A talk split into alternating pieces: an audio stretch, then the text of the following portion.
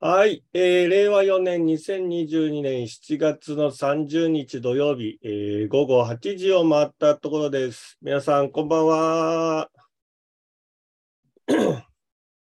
二条武史の頭と尻尾はくれてやれですね。今日も皆さん、お疲れのところお越しいただきまして、誠にありがとうございます。二条武です。えーリアタイでお越しの方ですね、ありがとうございます。今日は15名 さんぐらいですかね。YouTube でね、お見なお見えー見逃し配信でね、見てる方もね、えー、運気でしょうかね。ありがとうございます。えー今回はなんと25回目ということで、えっ、と、7月もおーね、一回ギリギリ、ギリギリセーフでなんとか1回ね、開催。4月30日で最後の土曜日ですが、開催することできましてですね。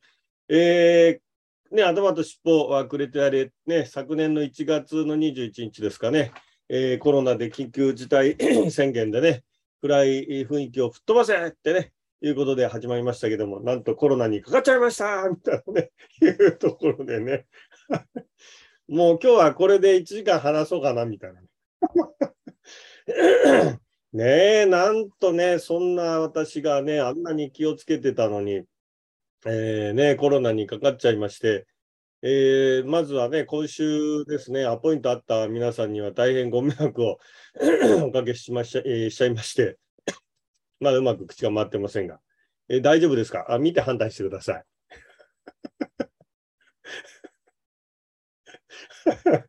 ね、えーあの、え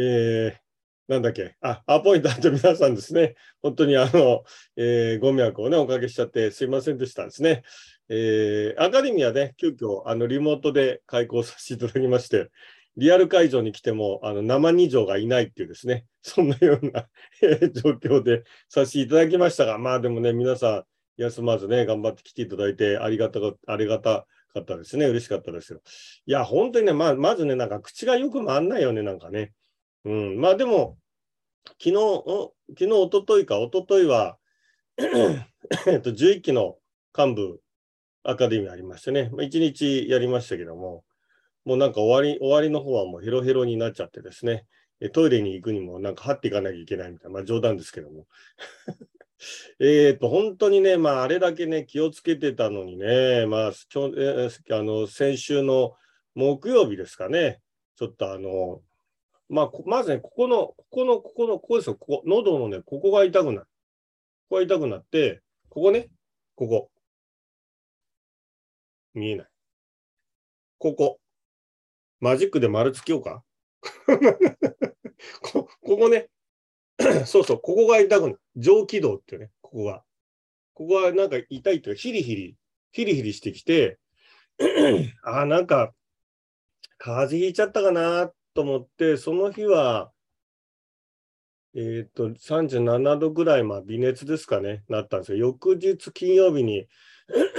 ボーンとですね、あの、熱が39度6分ですかね、上がりまして、うん、まあ、だからなんか、そんな状態になっちゃうとね、もうなんか、P、PCR 検査だとかなんかいけないですよね、なんかね。うん、医者のお前が来いよみたいなね、いう状態になりますからね。いけないよみたいなね、いう状態になりますけど。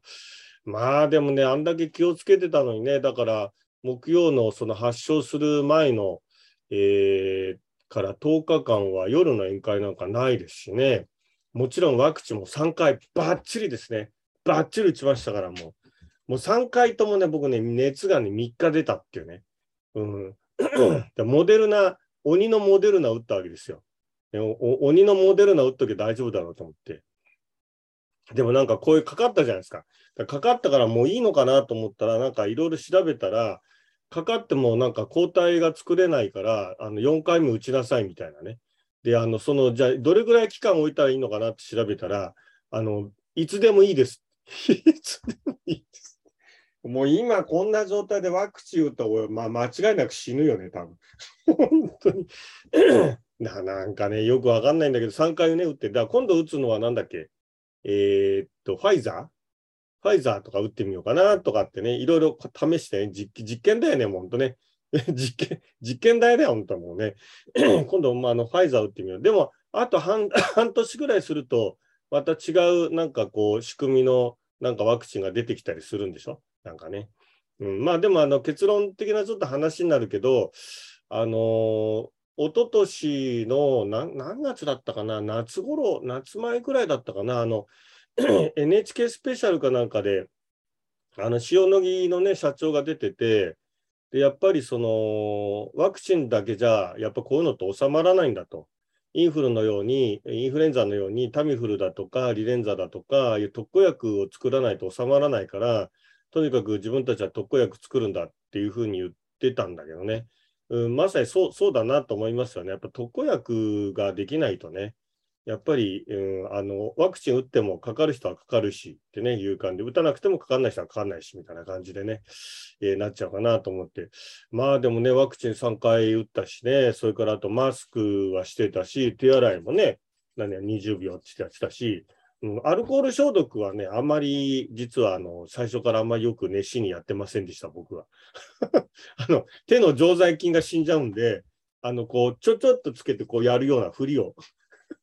ふりをし、ふりをしてた。だだからね、あの、なんだっけ、昨日、おとといかなんか、あの、感染症の専門家の先生方がなんか声明出したでしょ、あの、えー、コロナはあの空気感染だから、感染研が言ってる、その接触感染とか、ああいうのはミスリードだから、とにかくなあのダメだみたいな方向な方向転換しろって、なんか声明出したじゃないですか。ああれが本当その通りで、もう最初から空気感染っていうのは分かってたんだけど、空気感染っていうとみんなパニクるから、厚労省がそれ止めてたってね、いうのがあったりして、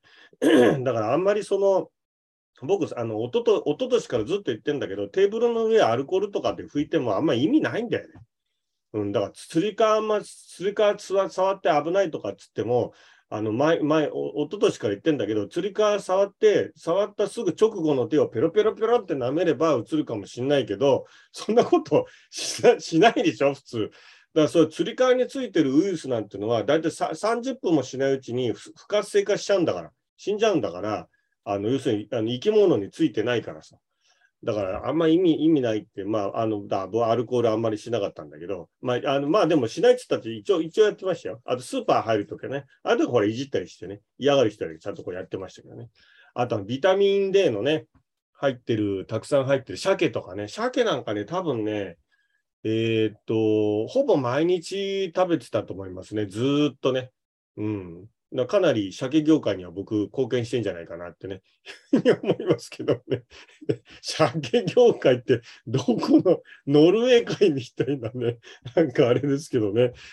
あの、えー、っと、でね、かかかかったね発、発症した1週間ぐらいってね、ちょっとあんまり食べてなかったのね。うん、あの、アカデミーが、あの、後継者アカデミーとか、看板アカデミーあるときは、あのー、幸楽の橋場さんのね、えどどっちだなどっちが名前だ？あ、橋場さんが名前だな。橋場さんの幸楽の、え？幸楽の橋場さんのお弁当、まあ、どっちでもいいんだよね。あの、をと取ってっていうか、あの持ってきてもらって、それ食べて、必ず僕は橋場さんに鮭入れてくれって言ってるの。だから、鮭入ってるから、あれだったんだけど、ちょっとアカデミーがなかったのかな。それもあんのかなとかって、まあでも家でも食べるようにしてたんだけどね。あと、キノコね。皆さん、キノコ、キノコもいいんですよ。ビタミン D が入って。ビタミン D ってあの抗ウイルス作用があるんでね。ビタミン D、キノコね。あの、一番いいのはぶ、ぶ、なんだっけ。えー、っと、き、き、えー、き、きくらげ、黒きくらげまあ、とかね。えー、あとは、えー、っと、まあ、あの、なんだっけ、しめじで、ぶなしめじでもいいし、あの、しいたけでもいいし、何でもいいんだけどね。キノコがすごくいいですね。あと、日光浴ね。日光浴もできるだけ外出て、まあ1日30分当たればいいんだけど、意外と僕あの、アカデミーとか講演会とかあると、1日日に当たらないって結構あるのね。だから、極力ちょっと外出て、なんかこう当たるようにしてね。まあ今暑いんだけどね。まあそんなんでね、予防してたのにね、まあなんか、二条武史防衛網をね、突破してね、なんかコロナが突っ込んできてね、もう本当に頭きてんだけど、みたいな 感じで、ね、で、さっき言ったように、ここ、ここがね、こう上気道が最初痛くて、それで最初抗原検査、まあ自分でやったんだけど、あの陰性でね、あ、大丈夫だと思って、したら翌日、ボーンと熱が出て、それが39.6、結構、結構高いよね。だ僕、あの、インフル、インフルエンザは、えー、っと、2002年ぐらいからもう毎年ワクチン打ってて、あの、発症したことがないんだよ。だから20、20、21勝いっぱいみたいな感じで、1回だけちょっとかかったぐらいで、だからそういう高熱を出すっていう経験がこの約20年ぐらいなくてね、結構なんか辛かったよね。んでね。うん。で、それで、翌日熱だ熱が出たところで抗原検査やって、で、抗原検査皆さん自分でやられることもある、ある、あるかな？あの、ぜひね、あの気をつけていただきたいなと思うのはね、あのね、4センチ以上ね、鼻の穴突っ込まないとね、ダメ。うん。だからちょっとね、2センあれね、2センチから4センチって書いたんだけど、2センチだと出ないね、まずね。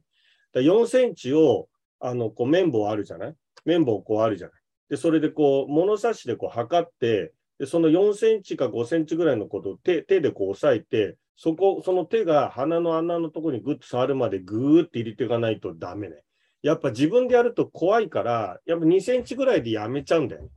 でね、だ4、5センチ入れるとどうなるかっていうとね、もう瞬間的にくしゃみが出ます。ふしゃーってものすごい、もうそれだけでウイルス撒き散らしてるんじゃないかってぐらい、ふわーっと出る。うん、で、そう入れてから5回ぐらいこう回すんだけど、やっぱ奥まで入れないとね、ちょっとだダメみたいな感じなんで、ちょっとそれで、ちょっと僕ね、だから抗原検査って、あのー、なんかあ、当たるか当たらないか2分の1の確率だとかってね、結構あの低いって言われるんだけど、このね、入れるあれもあるんじゃないかなと思うんだよね。それで、熱出てる時にあったら、もうはっきりね、C, C っていうのと T ね、T ね、T っていうこう2つのあれがあるんだけど、T のところに線が出ると陽性なんだけど、まあね、これでもかっていうね、強いね、線がね、出ましたよ。本当に、すごい。こんなに太い線が出るのっていうぐらいね、もうバリバリコロナがここに活動してるって感じなんだろうね、多分ね。うん、それで、えー、っと、熱が出たんだけど、で、今日皆さんに僕の体験談でお伝えしたいことはね、うんと、まあ3つぐらいあるんだけどね、まあその1つがね、あの、解熱剤。ね、解熱剤。で、解熱剤なんか今売れてるとかさ、過去のあるがないとかなんとか言ってるじゃない？で、僕もあの、ロキソニンがあったから、あの、ワクチン打った熱と同じかなと思って、あの、ロキソニンを飲んだんだけど、あのね、結論から言うとね、飲まない方がいいね。うん。で、あの、インフルエンザとか風邪の時もそうなんだけど、まあ皆さんも知ってるかもしれないんだけど、あれ、あのー、自分の免疫機能がウイルスとか病原菌とか悪いやつと戦ってる時に出てる熱なんで、無理やり下げると、あの、その免疫機能がうまく働かなくて長引くって言われてるんだよね。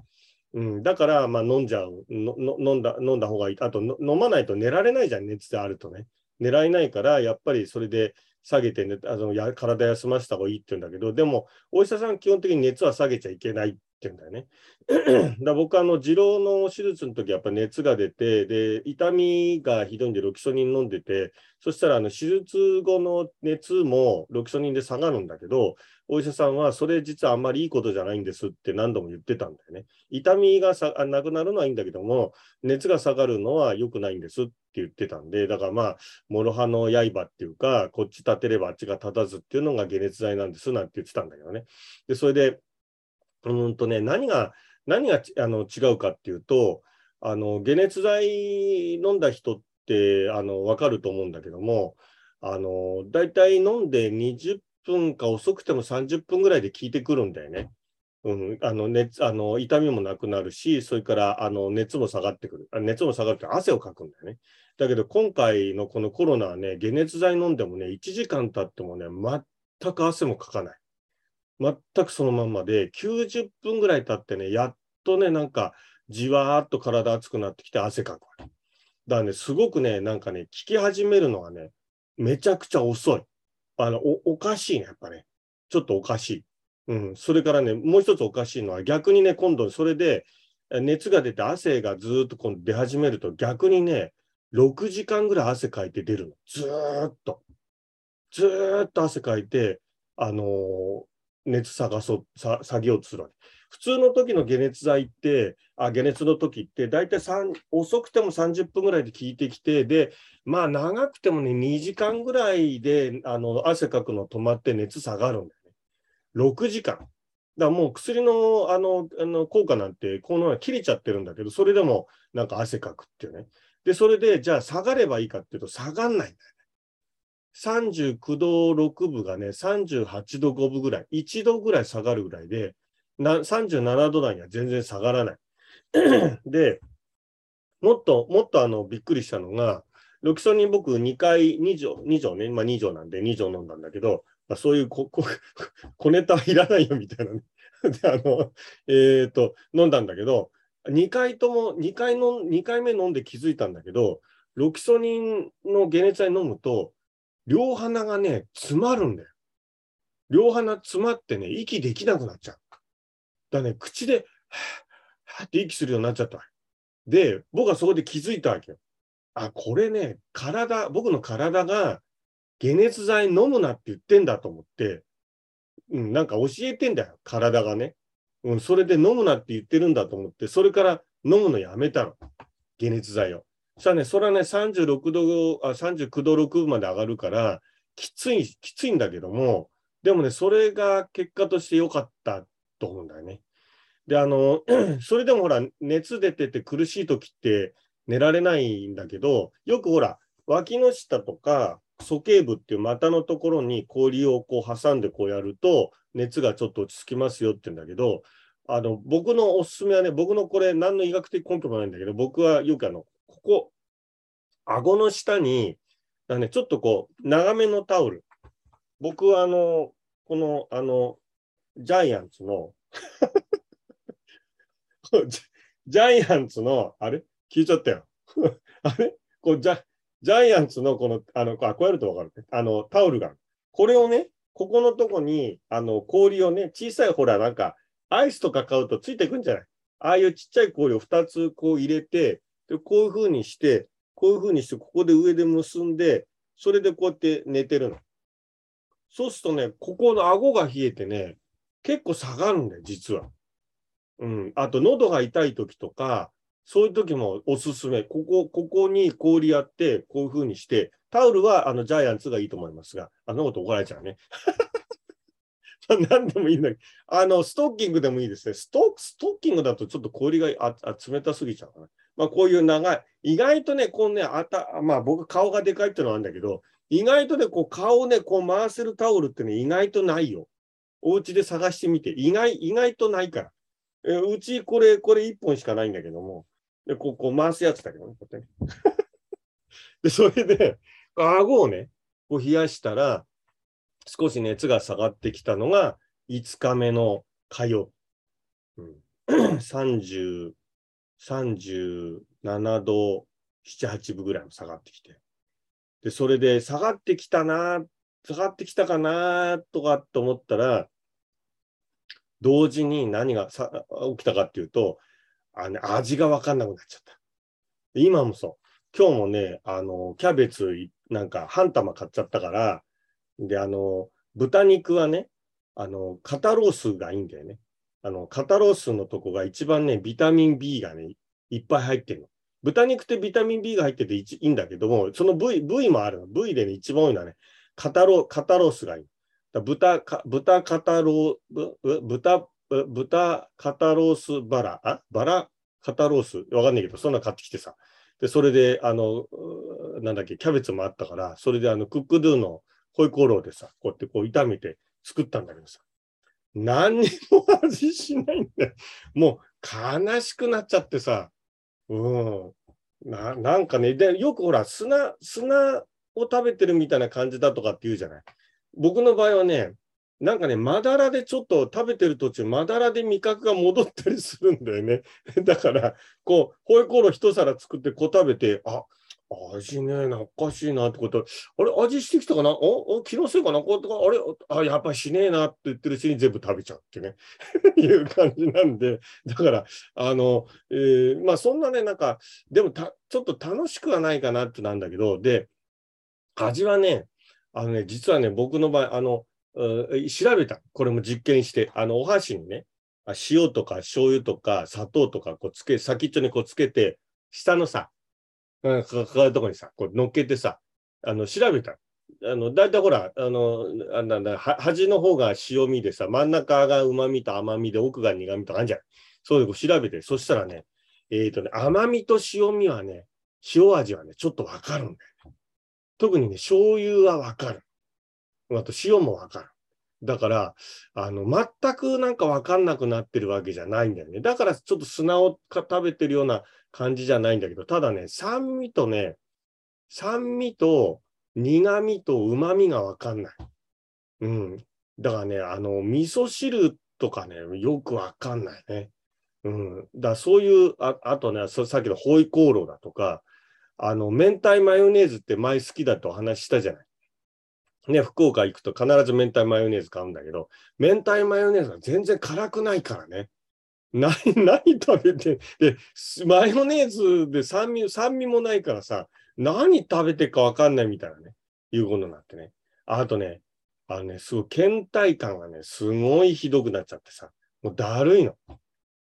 でね、昨日、昨日金曜日でしょ？昨日ね、ちょっとあの、仕事、仕事休むわって、まあ、まあ、休んでんだけど、まあね、休んでるって言ってもなんか、熱下がってくるとパソコンの前座って、あパソコン、パソコンの前座るんじゃねえ。パソコンの前座って、あの、ちょっと仕事しちゃったりするわけよ。で昨日はもう何もやんないでちょっと休むからって何もしなかったんだけど、倦怠感今朝になっても治んなくて。そしたらうちのかみさんからね、あの、今、そこに浅野山子ってね、書いてあるけど、うちのかみさんから電話かかってきて、あの、うちのかみさんが今、ホテル、ホテルにいるの。僕は自宅療養して、かみさんがね、移っちゃうからホテルに移って、だから、えー、うちのかみさん、もう6泊、6泊7日かな？してね、本当に大変なご迷惑をおかけしてるんですけどね。なんか、あの、だけどさっきちょっとね、始まる前に話したんだけどね、なんか妙に元気だみたいなね。やっぱりね、なんかね、亭主元気で留守がいいみたいな。元気じゃないけどね。え、何の話したんだっけ？あ、かみさんから電話あったわけよね。それでなんかね、血中酸素が低いんじゃないかっていうわけよね。で、なんか、あの、やっぱりこう、お年寄りは、なんか血中酸素がなんかこう、低くなると、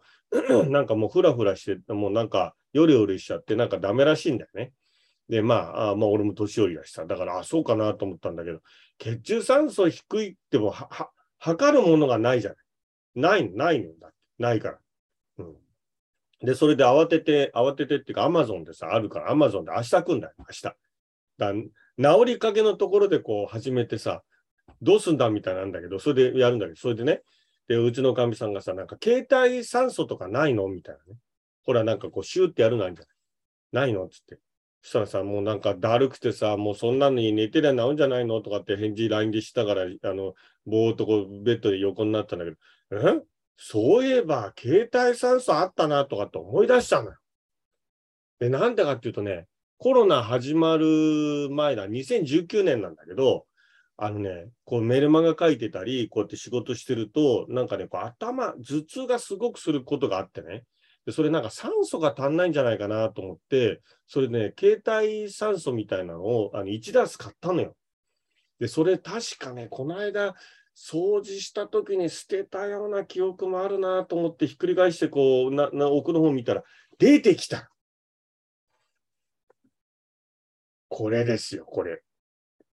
こういうの。ね。こうこういうのを、こういうのを、ここの白いところをこう口、鼻とここにこう当てて、こうやってね。で、それで、ここにこう、あの、なんていうの、あの、スイッチがある。で、こうやってこうスイッチやると、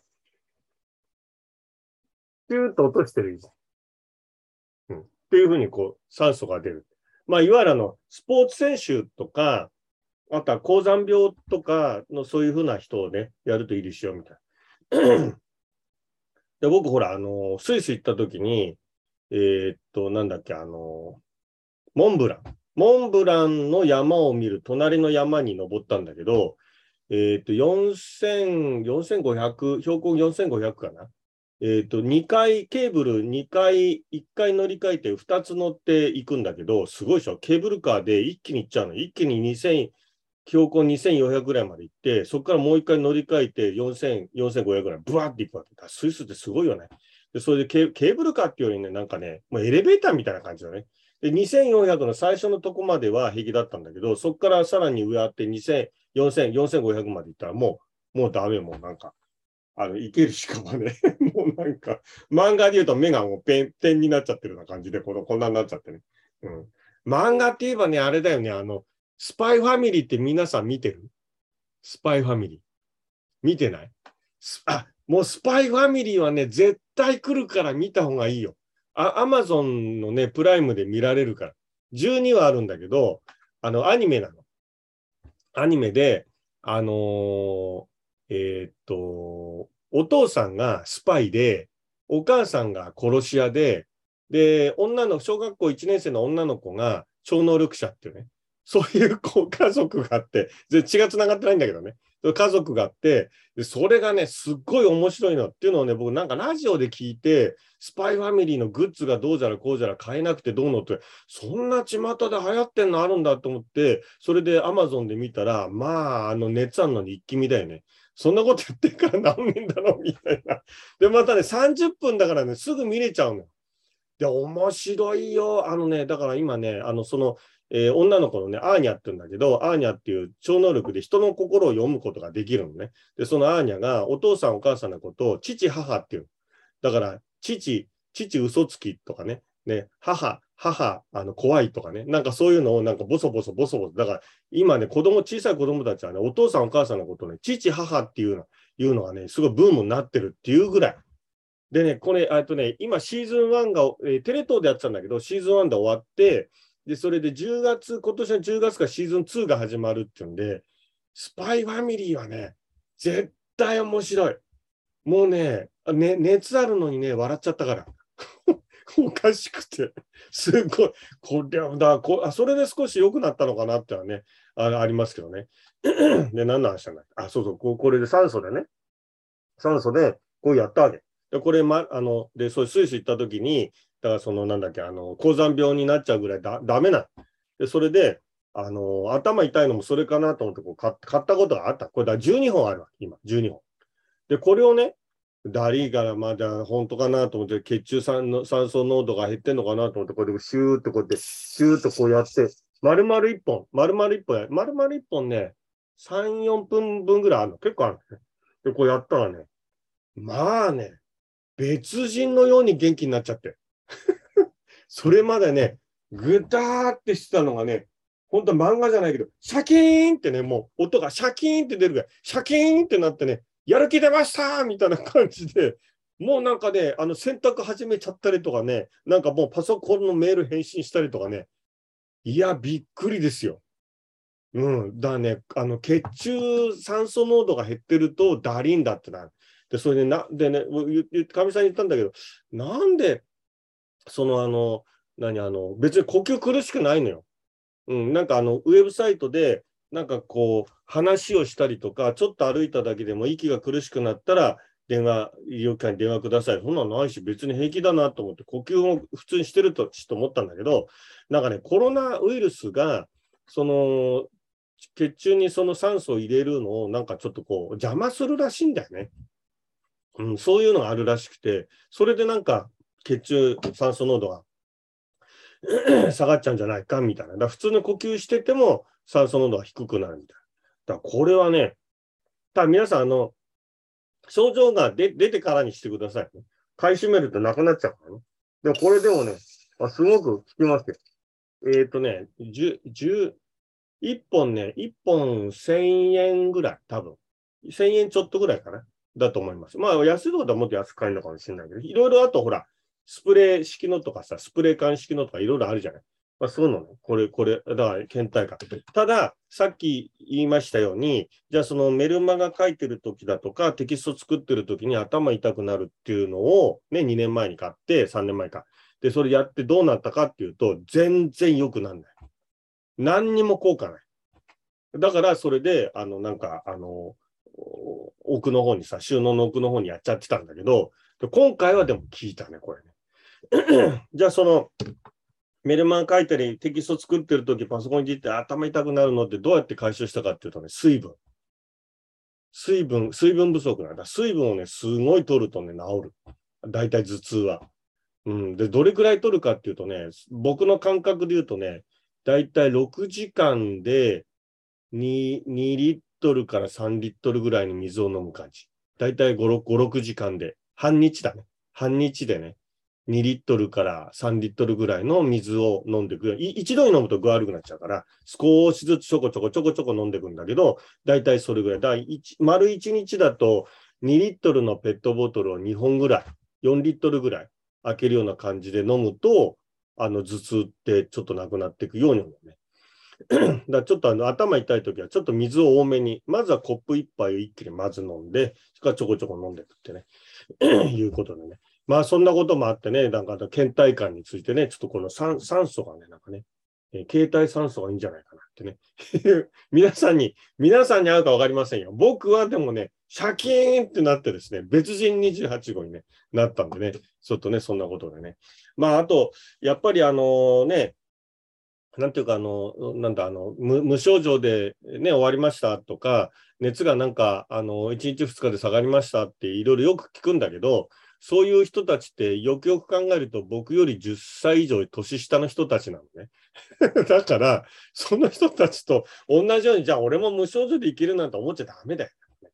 だから60歳以上の人は気をつけてくださいねっていうのはね、なんかよく分かった。うん、なんかね、やっぱりちょっとね、あのー、ちょっと違うよね、これね。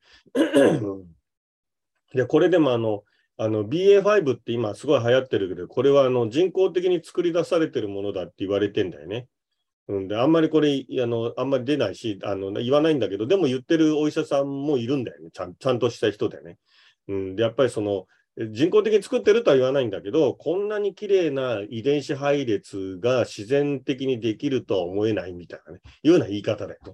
うん、だから、これはね、なんか本当に、なんかもうね、冗談じゃなく作るのやめてほしいなと思うよね。なんか、あの、なんか年寄り一層ウイルスじゃないかとかってね、思うぐらいね、なんか年寄りばっかりターゲットにしてるみたいなね、ところあるんだね。なんとかしてほしいなって。まあでも、コロナでね、まあ儲かってる人もね、いるからね、なんか僕知らないけど、PCR 検査を受けると、なんか商品券を500円もらえるとかってね、いうのがあるらしいよね、なんかね。で、それ何回ももらえるんだって。だから何度も、何度も若い人がそう行列して、あだなんで行列してるかなと思ったんだよね。PCR 検査で。そう、商品券500円くれんだ。それでもあの国から3000円検査所って1回に3000円入るから、500円の商品券配っても全然元取れちゃうみたいなね、いう感じでなんかやってるらしいんだけどさ。まあ冗談じゃないな、みたいなね、感じだよね。もうね、ほんとね。もうな、いい加減にもうだからね、なんだっけ、なんだっけ、テラノサウルラウルスじゃなくて、なんだっけ、あの、アントニウスじゃなくて、なんだっけ、ケンタ、ケンタ、ケンタ？ケンタウ、ケンタウ、ケンタウル、ケンタウルス？とかね、なんだかそんなも出てきて、なんでさ、そういうさ、なんかさ、こう、カタカナの名前なのかなとかと思わないなんかさ、ジンゴロとかさ、ね、なんかさ、ね、ご、ゴロゾウ親分とかさ、なんかそういうさ、なんかね、ものだとね、なんか少し親しみ湧くんだけどさ、ね、なんであんななんか、あ、もう絶対もうね、ほんと勘弁してほしい。まあさっきも話したけど、特効薬がね、出ないとちょっとダメだと思うね、やっぱね、やっぱね。うん、アメリカはもうでも出て、あのバイデンもそれで治ったんでしょ？なんかね、劇的に治った。2月、日本でもね、2月に承認されてるんだけどね、どうやって手に入れていいか分かんないんだよね、なんかね。それ医者行かない、医者行ってもよく分かんないみたいだからね。うん、でもなんかあれはちょっとこう、血圧だとか、なんかいろいろその、あの、飲んじゃいけない人が結構、あの、あるらしくて、簡単に処方はできないとかって、いう話なんだけどね。まあでもね、あの、さっきも言ったけど、塩野義の社長が言ったようにね、特効薬が出ないと、やっぱり収まらないんじゃないか。そのためには、やっぱり、まあ、あと10年、え10年じゃない、あとだから8年ぐらいはかかるんじゃないか、7、8年はかかるんじゃないかっていうのはね、やっぱりまあその通りかなっていうのはね、だインフルインフルエンザなんかもね、タミフルだとかリレンザなんかでできてね、本当にあれすごいですよね。飲んだことあります？皆さん。ないですか？タミフルとかね、あの飲むとね、一気に熱が下がって治ったんじゃないかと思うからね。うん、ああ、もう治ったみたいな。それぐらいもう、あの、熱は下がるし、喉の痛みなくなるしっていうね。ただ、ウイルスはまだ出てるんで、家にいてくださいねってなるんだけども、本当にね、本当にあれは特効薬だとね、思いますけどもね。まあ、まだね、なかなかね、あのコロナは、それで一稼ぎ、二稼ぎしたい人がね、いたいんでい、いるんでしょうからね。あ、リレンザ最高でしたとかね、ありがとうございましたかね。あとね、もう一つ、もう一つ思ったのは、ちょあちょっとなんか飲んでいいですか？すみません。えー、もう一つ思ったのはね、あの、ウーバーイーツとかね、アマゾンフレッシュってあの生鮮品をね、届けてくる。あれはね、本当にもう仏様だね。もう地獄に仏っていうのはね、本当、ああいうこと言うんだな、みたいなさ。もうだって熱出て出らんないさ、それもうどうしようかって時にさ、なんかこう寝ながらさ、こうね、もうスマホでこうやってさ、なんかもうこうピッてこうやってさ、で届けてくれるなんてさ、もうチップ弾んじゃうよね。チップ弾んじゃう、弾んじゃ。だからもうなんかあの、あの、インターホンでさ、なんかこうね、ウーバーの人来るんだけどさ、ものすごいんだよな、お辞儀がね、もうなんかね、ありがとうございますみたいな感じでさ、いや、こちらこそみたいな感じでね。だあれはね、本当にもう社会インフラになんかなってるのかな、なんてね、いうふうにね、思いますよね。えー、登山、登山用、喘息用の携帯酸素があるので苦しくなったら収しようと思いました。うん。あ、そうそう。携帯酸素のはいいですよね。こういうのね、してね、こうやる。ああ、そうそうそう。そう、そういうのね。そうそうそうそう。そういうのしてね。そうそう、いいですよ。そのね。苦しくなったらね。苦しくないうち、今やったらもったいないですからね、酸素がね。で、あとね、喉がね、こう痛くてね、もう何にもなんか食べられないから、ほら、あの、チューチューこう吸うゼリーみたいなのあるんじゃない？ビタミンが入ってたりとかさ。あのビなんあんまり商品名言うとあれなんだけどさ、あるじゃない？あれをね、買った、買って、あの、5つぐらい買って、もので飲もうと思ってやったんだけど、そのゼリーをね、なんかね、食べるたんびにね、全身に湿疹が出るんだよね。熱出しながら。だからね、いや、あれ合わないんだなと思ってね、つくづくなんかね、合わないものが入って、特に体が敏感になっちゃってるから、すぐ出んのかな、みたいな。でもね、あの、熱出しながらもね、すごい感動したんだけど、あの、チューチュー吸うゼリーってね、ほんと僕あんなの、普段食べないしね、買わないからあれなんだけど、本当にだから、な何年ぶりかわかんないけど買ったんだけど、昔と違ってね、やっぱ進歩してるなと思ったのは、あのゼリーがね、全部吸えるんだよね。昔チューチュー吸ってもどっかこうなんか端っこに残ったりしたんだけど、残んない。全部吸えるな。よくできてんな、みたいな。ああいうのね、なんか日進月歩だな、みたいにね、思いますけどもね。ああ、もうなんかこんなんで40分も話しちゃった。今日は、今日はあの、マンドリンも持ってきたんだけど、いや、さっきね、ちょっとね、マンドリン弾いたんだけどね、あの、ちょっとね、病み上がりでね、全然ちょっと弾けないですね。あ、ね、高木さん、うちのネットスーパーもご注文満杯です。ああ、なるほど。県から受託してる支援物資も今は毎日100個。えー、すごいね。いや、でもネットスーパーとかね、こういうのはね、やっぱり本当に、もう、なんていうか、ありがたいですよ。もう本当にね、あの、家族ですね、家族。ファミリーですよ。本当、ファミリーの一員。本当ネットスーパーの皆さんもね、運んでくださる皆さんもね、ウーバーのお兄ちゃんもね、ファミリー。だからもうウーバー背負ってるお兄ちゃん見ると、あファミリーみたいな感じでね、声かけたくなっちゃうみたいなね。いや、ほんとね。いやだ、ほんとね、あの、社会に求められてるね、ほんと仕事だと思いますしね。ぜひぜひね。だこれはだから別にコロナじゃなくてもね、やっぱり、えー、一人暮らしのね、あの、お年寄りだとかね、なかなか出られない方とかね、もうなんていうか、命、命の絆、命のね、なんかそのね、命綱っていうの？なんかそんなとこだと思うんでね、まあ、ぜひ高木さんもね、頑張っていただいてね、ビール飲みながらってね、思いますけどもね。はい、えーと、ではですね、まあ、コロナについてね、なんかご意見あればね、またチャットに書いていただければと思いますが、今日はね、そんなんで、えー、っとね、マンドリンもね、持ってきたんだけど、あの、あの、なんだっけな、この、あの、あれするとね、バーチャルにするとなんか欠けちゃうんだよね、なんかね、楽器がね。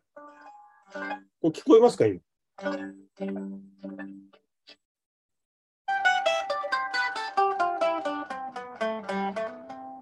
聞こえますかね？うん、ちょっとね、欠けちゃうんでね、あ、ありがとうございます。聞こえますかね？うーんとね、ただね、まあ、あの、ちょっとね、病み上がりなんでね、なんかね、まあ、へ、下手なのがね、また余計下手で弾けないっていうね。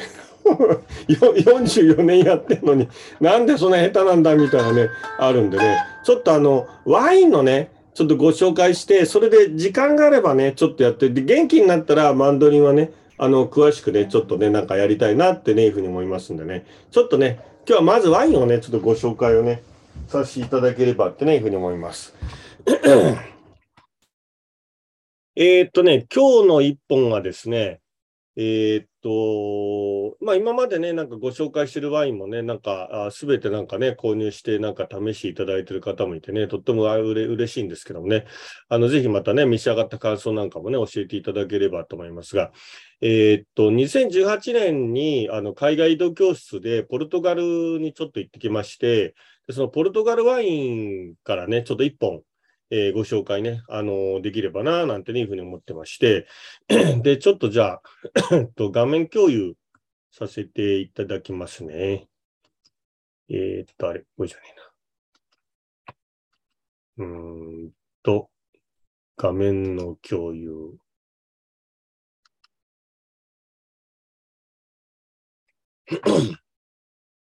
はい、今これ、えっと、ヨーロッパの地図が出てますはい、ありがとうございます。えっ、ー、と、ポルトガルって、ここですね。一番ユーラシア大陸の端っこですね。まあ、日本がここですから、まあ、かなりもうね、離れてるって。まあ、当時で飛行機で、じん？どれぐらい乗ったっけな ?12 時間の4時間で、え、12時間の10 16時間、20時間ぐらいかな？トランジットも入れるとね。まあ、それぐらいで行きましたけど、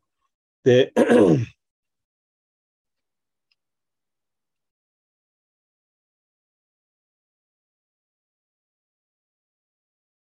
まあ、隣はね、こんなふうにスペインですね。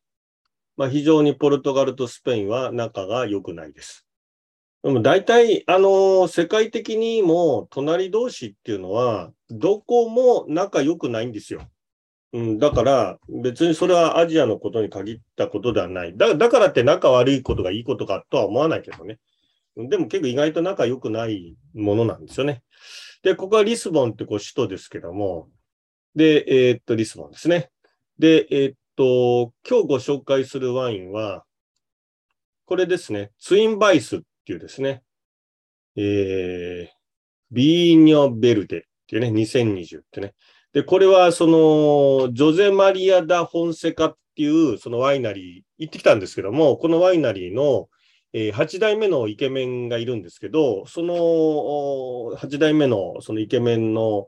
お子さんがね、双子の女の子がね、生まれたっていうことで、でそれで、双子の女の子っていう意味で、ツインバイスっていうね、まあ、名前のワインをね、えー、作ったってことで、で、これ、あの、現地でも試飲して、で、現地で試飲したときは、なんかちょっと酸味がすごく強いかなと思ったんだけど、日本に帰ってきて買ったら、すごくね、えー、っと、ここに書いてあるように、えー、っと、爽やかな酸味とわずかな甘さですね。ビーニョベルテって、これ地域の、あの、ポルトガルの地方の名前ですけど、特徴余すとこ表現してる。ちょっとね、こう、微発泡で、あの、夏のね、一本にはね、もう本当におすすめ。うん、本当に美味しいです。で、あの、スクリューキャップだから、気軽に飲めるし、で、ね、値段、気になる値段は、これね、ポルトガルのワインはね、木下インターナショナルっていうね、いうインポーターが、あの、まあ、やってるんで、有名なんですよね。で、その木下インターナショナルっていうところにウェブサイトがあるので、調べていただければすぐ買えるんだけど、これが木下インターナショナルの、えー、っと、ポントビーヨっていう、えー、あの、ウェブサイトなんだけど、ここに、えツインバイスがまだ120本あります。もう僕、120本って僕からすると、えー、もうあと120本しかないんだとかってね、いうふうに思っちゃうんだけど、1本税込みで1485円なので、まあそんなね、高くないですよね。あの、なんかその辺で知らないなんかワイン買うよりはいいかと思う。まあ送料がちょっとかかると思いますけども、このワインね、あの、すごくあのおすすめです。で、ポルトガルワインっていうのは、えっ、ー、と、スペインだとか、もちろんフランスだとか、まあドイツに比べると、なんかヨーロッパの中ではすごくこう、地位が低いっていうか、あんまりこう知られてないんだけども、実はすごく美味しくて、で、なおかつ安いっていうワインがね、すごく多いんですよ。で、ポルトガル行った時にポルト、ポルトガルの、あの人たちは、やっぱりポルトガルのワインが世界的にこう、低い評価を受けてるのが とても残念だってね、皆さん言うんですよね。で、それでじゃあ味はっていうとね、本当に美味しいし、安いし、もうあのスーパーなんかで行くと500円、600円のワインで、そうだな、日本で4、5銭とか下手すと万近いワインぐらいのこう味というか味わいがあるようなものがたくさんあって、で、それで、このね、あの、えー、ツインバイスもね、おすすめなんですけど、で、このワイナリーはどのワイナリーかっていうと、これがまあ、あの、まあ、これはあの、親さんたち二人なんですけども、えー、っと、えー、ここにね、こういろいろ書いてありまして、えー、非常にこの近代的な設備がありますよ、みたいなね。まあ、非常にこう歴史が深い。で、あの、8代目なんだけども、今は8代目なんだけど、えー、っと、その、ワイナリー自体はもっと古くて、要するにその、今のオーナー一族がオーナーになっワイナリーのオーナーになったのが8代目ってことでワイ、ワイナリー自体はもっと昔からあるんですよね。だからまあ、日本酒で言えば、もうなんか20、あの20代とか十何代とかっていうような感じでずっと続いているような古いところなんですね。ただ、そのオーナ家が変わってるので、8代ってことなわけですよね。で、それで、うんと、えー、っと、ちょっと待ってね。写真、行った時、行った時のね、写真があるので、それをね、ちょっと皆さんに見ていただこうかなと思うので、もう一回画面共有しますね。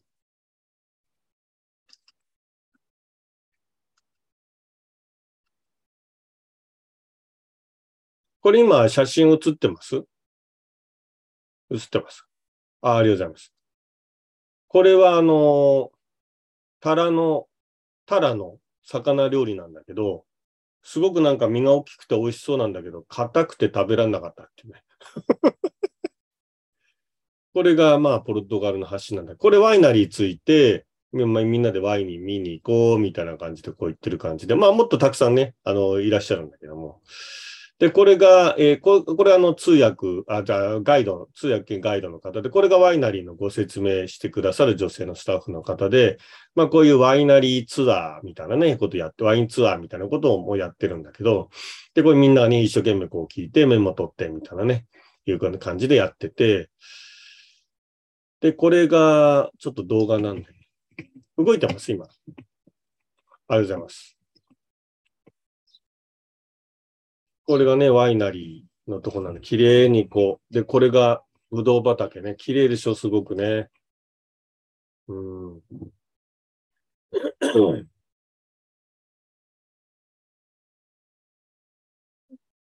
ね、ブドウ畑が綺麗にね、こうあって、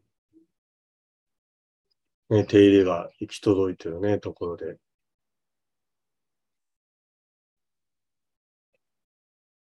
うね、お花なんかもね、綺麗でね。っていうようなとことかね。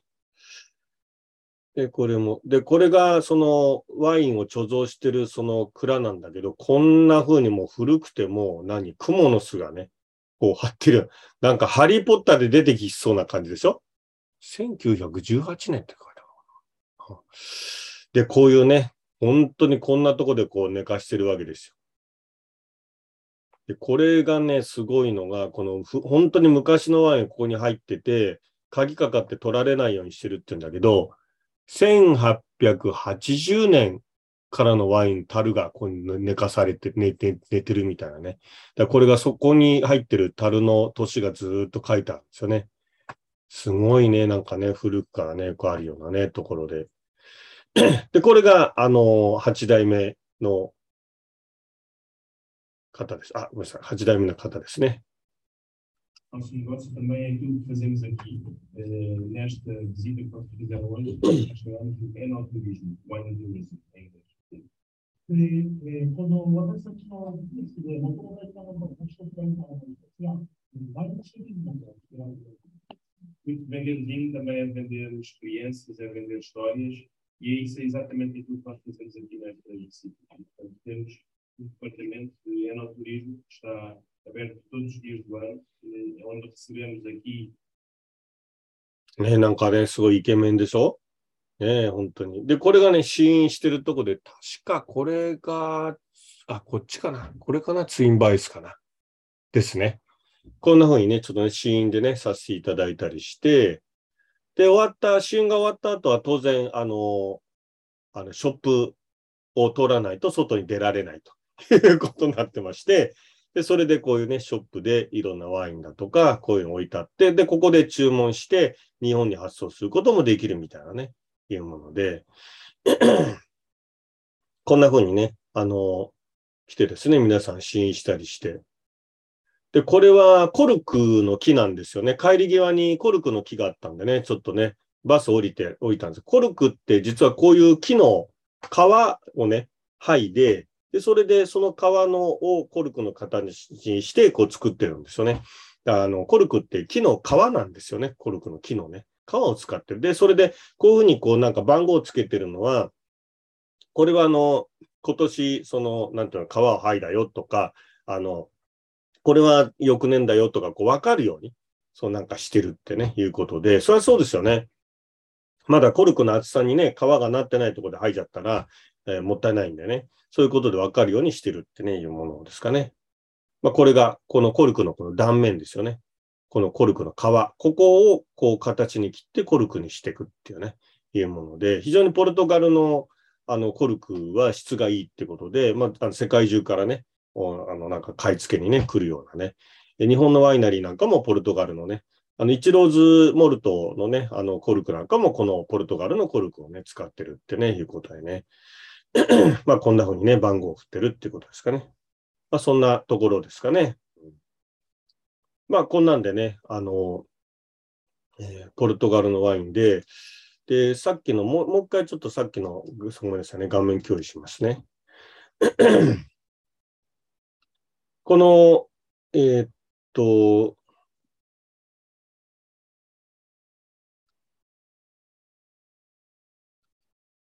うんと、これのですね、えーっと、ごめんなさい、こっちがいいかな。商品紹介。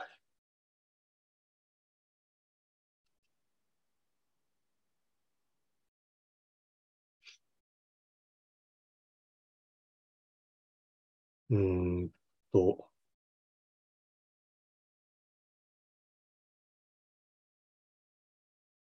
っちじゃないの、こっちがいいかな。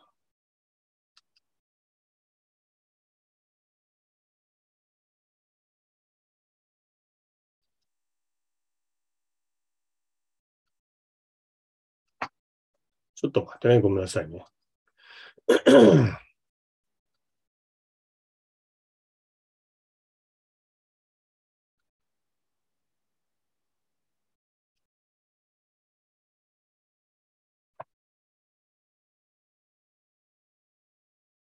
うんと、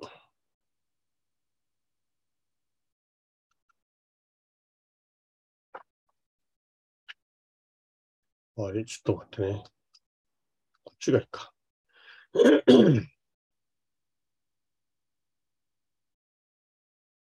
うん、ごめんなさい。ジョセマリア・ダ・フォンセカの今言ったワイナリーのワインってこういうのあるんですけど、えっと、どれも美味しいです。どれも美味しいですが、おすすめはやっぱり、えっと、ポートワインってちょっと甘いワインで、で、ポートワインって何なのかっていうのは、またちょっと時間あればやりたいなと思いますけど、この辺の、あの、アランブル・モス、モスカテル・デ・セトーバルとかね、この辺がすごく美味しい。これは20年ものですかね。20年もので、まあ、9130円税込みですけど、これは、なんか3倍ぐらいしてもいいぐらいの美味しい、美味しいですね。すごくね、安いです。これなんか2860円、めちゃくちゃ安いですね。これはあの甘いワインですね。あの、ポートワインっていうですね。あの、ブドウの発酵を途中でアルコール入れてこう止めるんで、そこの甘さが残るってね、いうワインなんだけども、そのポートワポートワインっていうね、ポルトガルワイン、ポートワインって言うんだけども、それ、これなんかすごくおすすめです。まあ、これ、あの、さっきのね、ツインバイスとかね、これ白ワインですかね。うん。だこの辺、ぜひね、もし、えーこのワイナリーでどれがいいかなと思う方は、ただこの甘いワインなんでね、あの、甘いワイン、甘いお酒嫌だって方はちょっと、ちょっとダメだと思いますけど、そうでない方は、すごく僕はこれほっとくと1本飲んじゃいますね。お美味しいんでね、すごくね。まあ、この辺の、あの、白とかロゼなんかもすごく美味しいです。女性マリア・ダ・ホンス。まあ、こういうちょっとワイナリーのね、ところから、ちょっとポートワイン入ってみて、それで美味しいなっていうんで、他のワイナリーだとか、そういうのをね、なんか探してみるのもいいんじゃないかなと思いますよね。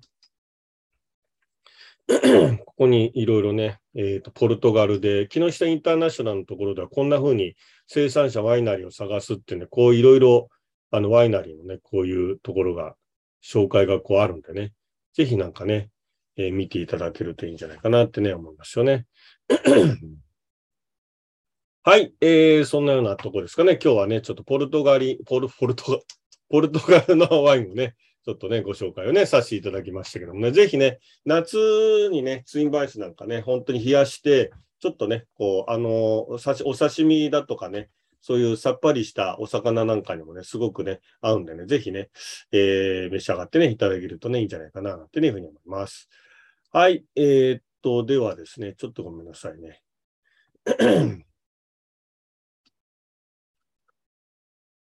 はい、えー、っと、それではですね。はい。はい、ごめんなさい。えー、っと、あれ、あ、もうあとな、3分、3分しかない。あ、時間なくなっちゃってごめんなさい。また、じゃあ、マンドリンはね、あの、またね、あの、またちゃんと時間取って、少し練習して、あの、やりたいなと思いますんでね。ちょっと、あの、ただ、あの、期待しないでくださいね。下手ですからね。ね期待はしないでいただいて。ただまあ、マンドリンってどんな楽器なのかとかね、なんかね、興味持っていただいたりとか、うん、この間もね、あの、7期のね、あの、アカデミーの方々にね、ちょっとお話したんだけど、楽器やりたいって方ね、結構なんか、結構潜在的にいらっしゃるみたいで、で、何やったらいいのかなとかって悩む方多いんだけど、もう簡単で、やりたいなと思ってる楽器を買う。うん、買っちゃう。うん、買っちゃうとやるしかないから。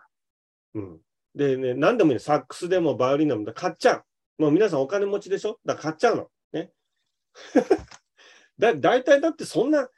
え、何？サックスっていくらぐらいするの ?10 万、10万ぐらいで買えるでしょ多分。7、8万で買えんじゃねえかな？わかんないけど。もうとにかく買っちゃう。ね。で、それで、今ね、その、あの、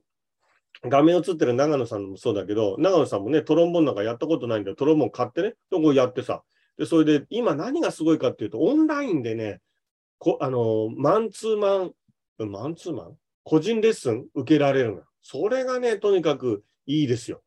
うん、まあ本当にね、あの、なんというか、習いに行くのは交通費もかかるしさ、時間もかかるしね、大変なんだけど、今ね、このオンラインで超一流のね、先生のレッスンを受けられるっていうのマンツーマンで受けられたら、本当なんかね、いい時代になったなと思うんで、今そういうサイトがね、いっぱいあるんで、でそれはね、やっぱりあなかなかほら、音楽で食べていくって大変だからね、本当大変だから、そういうね、ちょっと音楽で食べていくの大変だな、でも音楽で身を立てたいなっていう人たちの人助けにもなると思うんでね、まあ、ぜひね、楽器買っちゃって、それであのオンラインレッスンで習うってね、そうすればね、多分ね、すぐ上達するんじゃないかなってね、思いますんでね。はい。ありがとうございます。あ、わ割れるかもってなんか、音が割れちゃう？なんか、割れちゃう。あ、そう。割れ割れちゃう？割れちゃうって、どう、どう、うんと、あの、ダイナミックス超えちゃうってこと？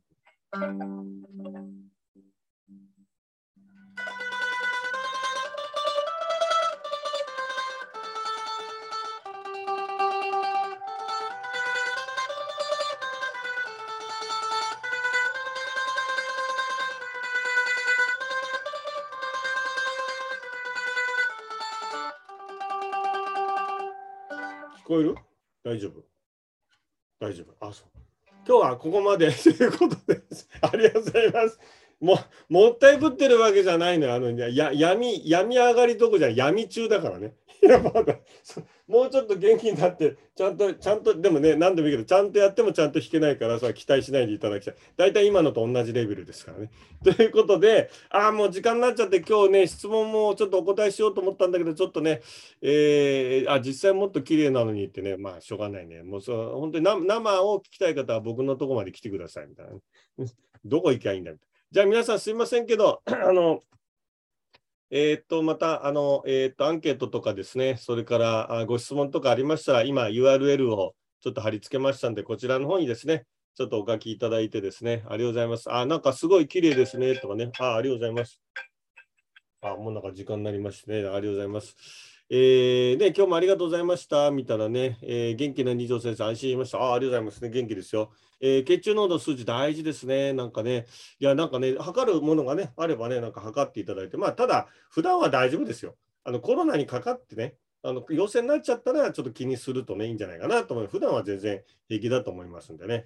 えーというようなところでですね、えーっと、今日もね、なんかあ、あっという間になんか過ぎてしまいました。皆さん、本当にね、ありがとうございますね。あの、たくさんの方に来ていただいて、ね、あの、もしね、なんか一人もいらっしゃらなかったらどうしようかなとかってね、えー思いながらもね、やって、たくさんの方ね、今回も来ていただいてね、本当ありがとうございます。えー次回はですね、うんと、8月の13日か27か。でも13とお盆休みですからね、ちょっと避けた方がいいですかね。27ぐらいにしますかね。また1ヶ月後ぐらいになっちゃうかと思いますが、まあでも1回はね、ちょっとやりたいなと思いますので、ね、ぜひね、お越しいただければなと思います。えーそれではね、本当にあの皆さんね、あのー気をつけていただいてね、本当にね、まあ気をつけてもかかりますけどね。気をつけていただいてですね、ぜひね、あの手洗いとね、いろいろこうしていただいてね、えーと思いますんでね。あ、すけすけさんもなんかあれだね、あれ、あ、かわかわいいね、なんかね、なんかね、ありがとうございますね。はい、ということでお時間となりまして、ありがとうございました。皆さんね、お元気でね、コロナかからないでね、また元気にお目にかかりましょう。どうもありがとうございました。失礼します。ありがとうございます。風呂入れよ先生の言うこと聞けよみたいな。手洗いよみたいな。ありがとうございます。ありがとうございます。ありがとうございます。ありがとうございました。また来てください。ありがとうございます。また来てください。ありがとうございます。朝の山楽しみです。そうだよね。目指せ横綱。ね。本当にね、ひどいよね。あらね、見せしめだもんね、本当ね。はい、ありがとうございます。また来てください。